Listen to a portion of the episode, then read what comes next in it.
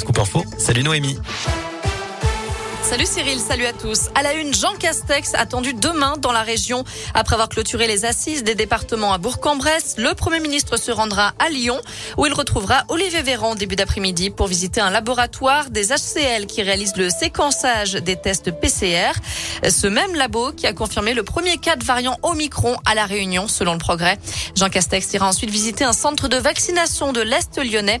Et enfin, il fera escale à l'aéroport Lyon-Saint-Exupéry qui applique le renforcement des contrôles sanitaires.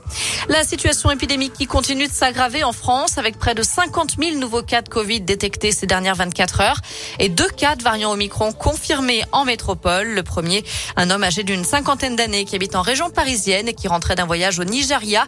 Il a été testé positif à sa descente d'avion jeudi dernier. Son épouse est également positive, mais pour elle, on ignore s'il s'agit encore euh, du variant Omicron. Tous deux n'étaient pas vaccinés. Ils se sont immédiatement isolés. Le deuxième cas a été confirmé dans le Haut-Rhin une femme d'une quarantaine d'années qui était vaccinée. Elle a été testée positive au retour d'un voyage en Afrique du Sud et placée à l'isolement selon l'ARS du Grand Est.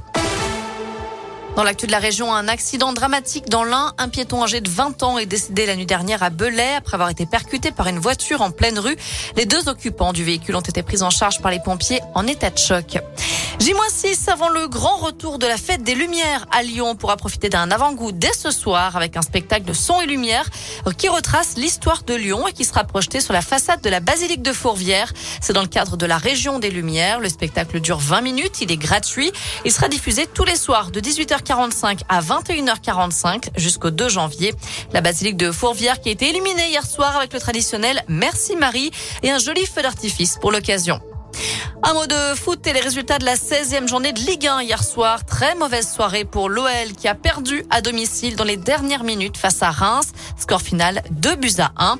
À retenir aussi le match nul de Clermont face à Lens, celui du PSG contre Nice et la défaite de Saint-Etienne à Brest. La SS qui est toujours lanterne rouge du championnat. Enfin, avis aux fans de Maman j'ai raté l'avion, la maison de Kevin McAllister, le petit garçon que ses parents oublient en partant de fêter Noël, va être proposé en location sur Airbnb. Cette maison qui a servi de décor au film se trouve en banlieue de Chicago, dans l'Illinois, et sera disponible une nuit seulement. Ce sera le 12 décembre prochain. Et pour réserver, eh bien, il faut attendre mardi prochain. Il faudra faire d'ailleurs très très vite, je pense.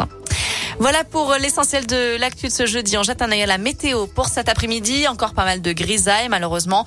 Faut oublier, hein, pour le soleil, ce sera pas pour aujourd'hui. De la grisaille, mais aussi des averses un petit peu partout dans la région. Cet après-midi, les températures affichent entre 3 et 6 degrés pour les maximales. Attention du côté de Saint-Symphorien-sur-Coise. Météo France prévoit également une limite pluie-neige.